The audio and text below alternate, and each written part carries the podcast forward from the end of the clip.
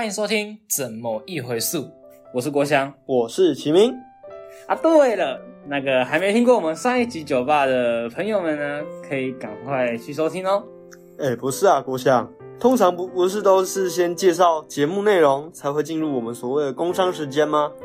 难道你不知道我们今天的主题跟上一集的内容有点相关吗？嘿嘿，惊不惊喜，意不意外啊？你说跟上一集内容有点相关，什么意思啊？嗯，就是啊，你不觉得我们上一集介绍的 Repeat Taipei 这个酒吧，它其实就是一种 ESG 吗？你说的应该是我们比较常听到的企业社会责任，也就是 CSR 吧？你是不是没有做好功课啊？其实他们有一点点不一样啊。我才要问你，你是不是没做好功课？哭啊！这应该是 CSR 没错啊。CSR 除了赚钱，企业也要增加所谓的社会利益啊。嗯，你说的没错，就是所谓的 CSR，它基本上就是维护股东、维护社会利益以及内部员工的权益这三项。但你不觉得这个主题它其实有点广泛吗？听你这样说，你说的好像也没有错诶。像是维护所谓的社会利益。那我们到底是要维护谁的？是资方啊，还是劳方？那刚刚不是还有提到 ESG 吗？那那个 ESG 又是什么东西啊？好好好，别急，让我娓娓道来。那在说到 ESG 之前呢，我们先谈一下 SDGs。SDGs 那是什么啊？这四个英文字母可以吃吗？好了，不要闹，不要闹了，你不要每次都想要吃的。就是所谓的 SDGs 呢，它是联合国所制定的十七个有序发展议题，像是之前永红爸爸有提到的海洋资源保育啊、责任消费等等。那如果这些议题跟 CSR 做结合的话，它就会变成比较容易实行的 ESG 了。那这样是不是说我们把 CSR 再加上 SDG？这两个把它合并在一起，不就是变成我们现在在讲的 ESG 吗？我觉得你这个角度广义上是可以接受的，但我觉得我想要再把它定义的更精准一点，就是所谓的 CSR，它是一个，它是比较以前的概念，就是它大概在一一九零一年冒出头来，就开始这个概念，但那时候它只是一个浅谈的概念，它是个超广泛的概念。那近年来这个广泛的概念，我们不知道怎么实行，所以呢，我们才加入 SDGs，哦，它就会变成所谓的 ESG。那如果用比喻的好了，就是你把 CSR 想象成它是一台车子，嗯哼，然后 SDG 它是导航，就是它们两个是不一样的东西嘛，对不对？对啊，对，但是他们两个只要合起来的话，就是我们看到 ESG，它就是我们航行的方式。哦，懂吗？我大概理解你的意思了，所以我们可以这样来做一个小小的结论：CSR 它是一个比较广泛、比较大的概念。那 SDG 这个东西，它给我们一个像是做事行为准则，也就是所谓的方向。那 ESG 就是我们实际上可以做到的事情。我这样理解应该没有问题吧？没错，你超聪明的，所以啦，天才的书。那我们为什么要讨论 ESG 啊？嗯，其实你刚刚可以发现到说 ESG 它其实蛮多面向的，因为联合国有十七个议题嘛，对不对？对啊。那这十七个议题呢，总瓜来说也可以分成三大项目。第一项目就是所谓的 environment 环境，嗯哼。第二项目就是 society 社会，嗯。第三项是 government 公司经营的模式。所以呢，取他们三个的。开头就叫做 ESG，那我们这次呢选择是做 environment 环保这个当做主题啊，又是环保，那我们什么时候可以讨论美乃滋是不是乐器啊？嗯，你可以问问神奇海螺，神奇海螺万万岁！哭啊！好了好了好了，不要闹不要闹了，就是还记得我们的宗旨吗？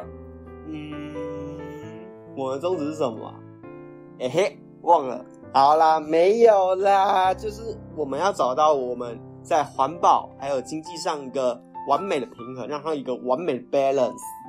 耶，没错，你说的没错，其实呢，很多实行 ESG 的企业还蛮多成功的例子的。我们看最近非常火的东京奥运好了，东京奥运，我记得我之前看新闻有看到，哎，冬奥它的奖牌好像是拿就是所谓的废弃的手机呀，或者是一些废弃金属去慢慢弄成的奖牌的嘛。对我那时看到觉得哦，这个超级酷的，就是它是一堆金属去炼成，就是手机壳嘛，对不对？哎，不是手机壳，手机内件，手机内件，它用手机内件炼成。我觉得我那时看到觉得，哦，这个技术超猛，而且我觉得这概念也很好哎，因为我们其实，在手机里面其实有像黄金的东西，拿这个做金牌，我会觉得它有很高的价值性在。那我觉得除了奖牌，其实。冬奥好像还有其他的看点可以去看，像是他们颁奖牌。就我所知啊，他们颁奖牌好像是一位日本的蛮有名的设计师，他利用我们所谓的海洋垃圾，慢慢收集，慢慢收集，最后把它像是压密呀，或者是切割，就用一些方法处理，最后好像就变成所谓的颁奖台，那很酷。哎，这也蛮酷的。然后说海洋乐色，我觉得永红爸爸可能会特别喜欢这个议题哦。真的，真的，我觉得他应该对这个了解一定很深。如果各位观众想要再更加了解海洋的塑胶垃圾的话，大家也可以到我们怎么一回溯的 podcast 里面找永同爸爸的海洋垃圾专题，一起来听听看。说，哎，永同爸爸对于海洋塑胶垃圾有什么样的概念哦？太狠了吧！你现在直接马上工伤哎！对呀。好，那不过我们这边说到，其实还有一个很有趣的议题，就是衣服，就是每，对，每个国家队他们都会有自己的队服嘛，然后他们中国可能会印上五星旗啊，台湾会印上梅花旗之类的。对对对对对对对。那这些衣服呢，其实今年特别多的国家，他们会使用的是所谓的环保纱的材质去做这个衣服。嗯哼，那环保纱简单来讲，它就是宝特品提炼拉出来的纱，然后他们用那个纱去做。衣纺织，对对，做纺织，你讲的对，超棒。不过除了衣服以外，我觉得他们在选手村的设计上，其实也是一个有很厉害的概念。据说他们的选手村似乎都是拿木头慢慢去建成的，而且那些木头好像也是日本他们自己产出来的。另外，他们的床铺好像也是用纸板，这个概念我觉得是一个很前卫、很突破性的想法。嗯，纸板，我有问题，他们这样睡不会垮掉吗？嗯，根据他们的理论啊，他们是觉得说，两百公斤以上的才会有垮掉问题，基本上应该不会有人两百公斤吧？运动员的话，运动员不会有两百公斤，没有。一般人也不可能会有两百公斤，对啊，所以就不会有垮掉的问题。不过啊，我们讲完选手村，我们其实还要把重点放在，在就是奥运的圣火传递上。大家应该都知道，奥运有所谓的圣火传递，他们不是要拿火炬吗？这次日本冬奥的火炬设计，其实他们的材料也很特别哦。他们是利用我们过去知道三一一大地震，那那些东西。他利用当地弄出来的再生铝，慢慢的去把它提炼，然后去锻造成我们现在看到那个火炬。那它的设计感，我也觉得是一个很厉害的想法。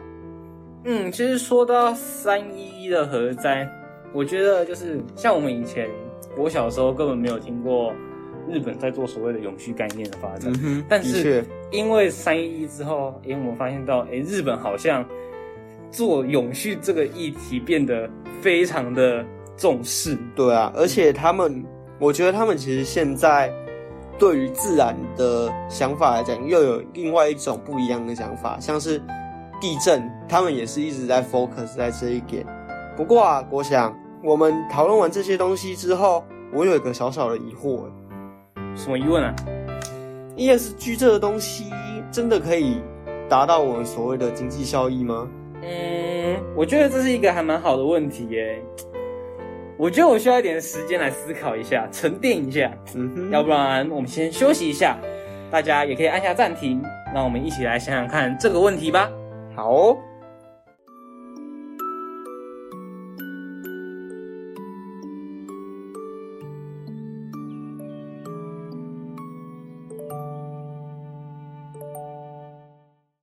欢迎再次回到怎么一回事？我们上段节目提到了 ESG 在经济面上的执行，关于这个问题，明哥你有什么看法？嗯，我觉得我们从冬奥的这个例子来看，因为今年疫情的缘故嘛，就是让冬奥今年收入其实有点凄惨。我们讲，就是冬奥来说，它可能主要收入来源有所谓的赞助商，然后所谓的门票钱。这些东西，甚至还有所谓的观光客消费，去提升他们的 GDP 嘛？可是实际上来讲，因为疫情，就像你没有门票费了嘛，门票收入基本上没了。赞助商可能还有啦，毕竟冬奥算是一个很大的赛事，那赞助商可能多少也会投一点钱。另外的话，就是观光客消费，你既然没有门票，观光客其实也不会想要去啊，没错嘛。那另外我们在讲说，诶，其实我们在做 ESG 的话，以国家立场，也就是政府，他们其实也会做一定量的补助。然后，你知道日本的负债利率来说，其实是全球算数一数二的。那这样的话，在日本推行 ESG，不就是所谓的雪上加霜吗？这样他们经济真的会好吗？嗯，我觉得你这个想法就是以纯粹经济学理论的话，它是嗯蛮短浅的。那我觉得如果把眼光拉长一点的话，我觉得可以看到不大一样的角度。哦，嗯，像是。我们都知道嘛，就是很多国家会因为要办国际赛事，像的奥运啊、亚运之类的，他们会新建体育馆。啊哈，对。但是你想想看，东京那么大的都市，他们还缺体育馆吗？感觉不太缺，对吗？所以很多那种办在办那种国际赛事的大型城市呢，他们到最后的体育馆都会变成。嗯哼。但东京今年的话，他们在这个方面的处理上，我觉得还蛮不错的，就是他们会把。他们的体育馆用完之后，他们是可以拆掉的。哎，对，其实就像我们上一段有讲到的选手村，其实他们是全木造啊，那些选手村也可以慢慢把它拆卸下来，然后变成新的建材。不过这样说起来，政府他为了奥运去新建所谓体育场馆这件事情，然后他们又选用这样的材料，那其实我觉得这其实满足了所谓永续投资的效果。对对对对对，就是回到我们上一段节目想到的。永续投资，你不是有问到这个问题吗？他们真的有达到经济效益吗？其实我觉得 ESG 其实就是日本在对他们的未来做一个投资。你想想看嘛，日本他们长期以来他们的产业优势就是创新产业。嗯哼，那 ESG 本身又是一个超级创新的概念。的确了，对。那这次的运作就是他们用冬奥这个舞台来发展 ESG 的这个理念。我觉得他们的这个行为其实本身来说是在累积自己 ESG 的这个经验。那如果未来 ESG 这个概念真的变得超夯，变得比我们现在更有名的话，那其实他们早就准备好能量，可以推波这个产业推进，直接大学一笔这样子。也是啊，对。那你如果你说 ESG 真的没用吗？我觉得它就是一种投资。嗯，对，就像是你之前大家都会说啊，比特币没什么用啊，对啊，对啊，对啊，对啊，那个一块钱一美金就买得到啊，然后之后。涨成一块钱一百美金啊，然后不知道现在涨到去哪里。哭啊！对，它就是一个投资，那投资本身就带来一定量的风险。嗯哼。对，那如果就是日本政府可能看到说，哎，这个东西有料，这个在未来十年内可能会发展出来，那它是值得投资的。那如果这个东西投资下去，它可能会大赚一笔。那削一波。对，直接暴削一波。那这样子的暴削一波呢，其实不论是经济上。会暴雪，在环境上你也可以达到很好的效果。嗯哼，了解。这样听起来，我觉得 ESG 这个概念其实是一个以投资的角度来讲，它其实是一个还蛮不错的投资标的。像是我们现在正夯的电动车的概念股，这些好像也是 ESG 的概念嘛？嗯，没错，因为电动车是强调环保嘛，对不对？加上之前还有不是还有一个五 G 的概念嘛？虽然它也不是环保的，但是因为它够夯。就是大家一直在炒新闻，一直在炒，所以它直接成为经济学在关注的议题。那很多人就会想要去投资它，也是啊。嗯嗯嗯。不过这样看下来，就是在冬奥这个例子上，我们可以发现到说，哎，ESG 透过冬奥这个媒材，它获得一个昭告天下的概念。对，特别是今年好像又被称为是史上最环保一届奥运。那过去的奥运来讲，有没有？出现过像 ESG 这类的概念的苗头，嗯，其实有诶，像是在二零一二年的伦敦奥运就已经出现了可拆式的场馆，嗯。那在二零一六年的里约奥运上呢，他们在金牌上的提炼，因为提炼金牌需要很大量的化学污染，化学废料，对化学废料，那他们把提炼的废料降低到百分之七十帕。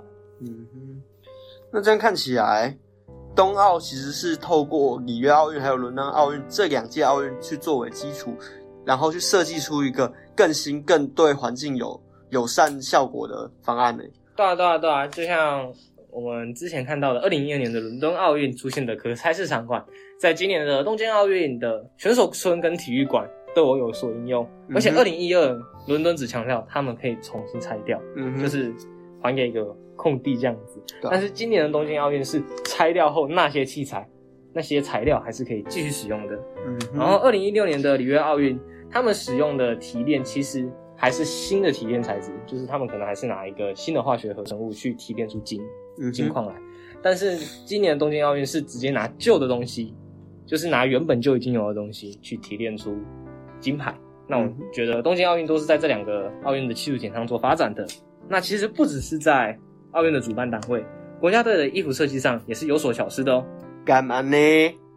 对，像是二零一六年的奥运中华队衣服材质，就是利用保特瓶所提炼出来的环保纱制作。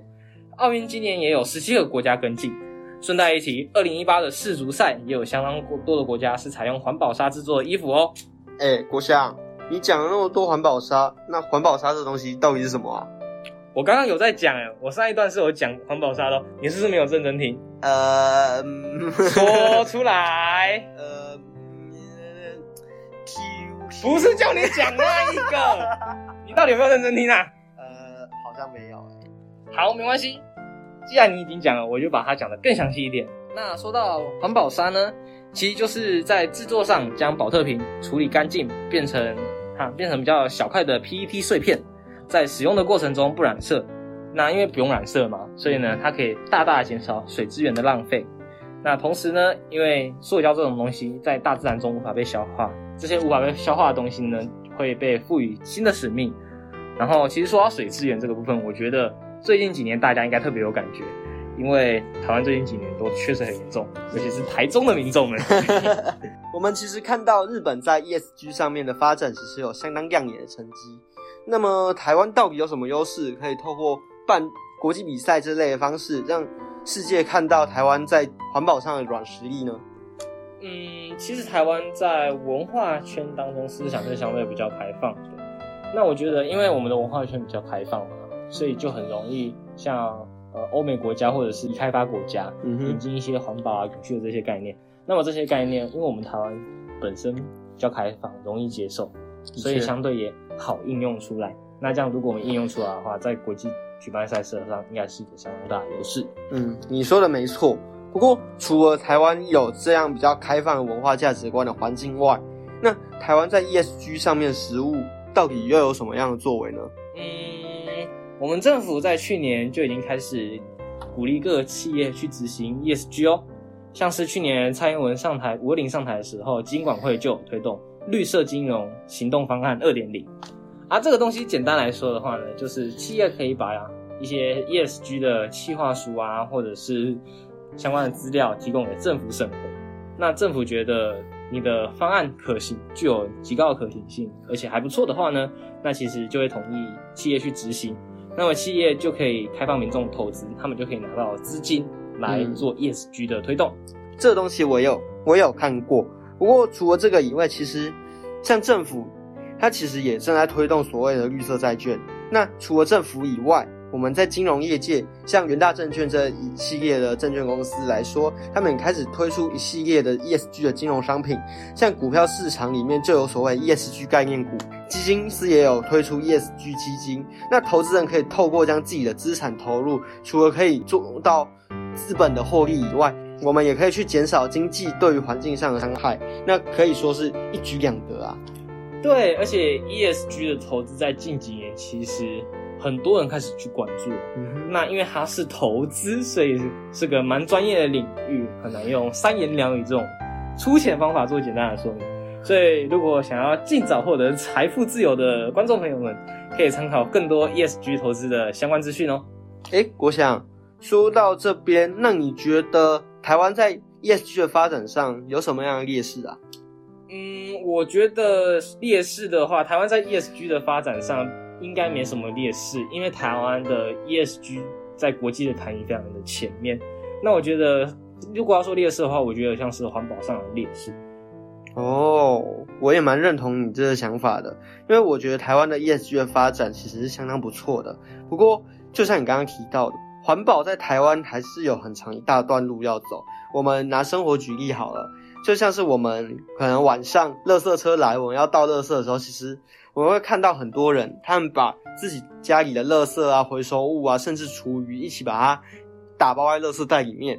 然后接着就丢进垃圾车嘛，啊，垃圾就拿去焚化炉烧嘛。可是我们把回收物丢进去了，你是不是在燃烧塑胶？既然在燃烧塑胶的话，就有可能会产生像戴奥辛这一类有毒物质啊。那这样其实对环境来说也是一个蛮大的伤害。对，就像明哥你刚才讲的，垃圾就是没有做确实的分类这个问题。其实为什么今年日本可以拿到一些已经使用过的材料？我觉得最大的原因是因为日本在回收这方面真的做的比我们确实很多，就是他们塑胶分的很细啊，什么挖条的。对对对，其实明哥就是我们前面讲了那么多 ESG 的概念，我们是不是有什么方法可以推荐我们观众朋友去实践这个概念呢？呃，实践这个概念吗？我觉得我们可以先从消费者的角度去做出发，我们。最简单的方法就是我们去购买一些以环保作为基础的一些商品，像是我们可能在电器上会看到所谓的环保标章，或者是某些商品上面会有所谓的碳足迹。那我们不管是环保标章还是碳足迹这些东西，都是一个很不错的环保指标。我们可以多加选购这些这些东西，让我们就是对于环境又更加友善一点。除此之外，我们其实在一般生活上也是尽量要少用像是一次性的塑胶用品。可能像是塑胶碗啊、塑胶餐具啊、塑胶叉子之类的东西。那透过这样的减少使用，去减少我们对于塑胶这件事情的需求，进而去让整个供应商去减少说哦，可能整个市场对于塑胶需求那么少，那我干脆就是少生产一点，这样才不会赔钱嘛。嗯，对。那你想到你讲到的这一点，其实我刚才也想了一下，就是回应我刚才前面讲的资源回收不确实的问题。那我觉得，如果我们要做的话，其实就是在平时的时候，就确实的做好回收分类。就是要丢垃圾的时候，就内心的告诉自己，哎，我要丢，这个是回收，我要丢到回收，不要丢到垃圾里面。我觉得这个其实做的程度，有些人会做的很细嘛，对不对？那有些人可能就简单弄弄。对对对对对，简单弄弄。那我觉得这个就是要端看大家有没有一颗爱地球、爱环保的心。没错，国强你说的的确是一个还蛮不错的概念。看来今天时间也差不多了。哎，郭翔，晚点要不要跟我去取个货啊？前几天我在网购的东西，今天送到了。嗯，那你的垃圾会不会让店员帮你处理掉啊？嗯，会啊，因为我觉得把垃圾带回家好麻烦哦。真的吗？那你知道其实有个方法可以在网购的时候不用把垃圾带回家吗？哎，有这个东西吗？快告诉我，快告诉我！哎呀，别急别急，在十一月十九号。五加三速报会告诉你们这个超级厉害的东西，大家可以准时上线收听哦。好的，各位观众，我们今天前述今生终于在今年画下句点，很感谢大家在这一段时间的支持。没错，我是国祥，我是齐明，我们前述今生有缘再会，拜拜。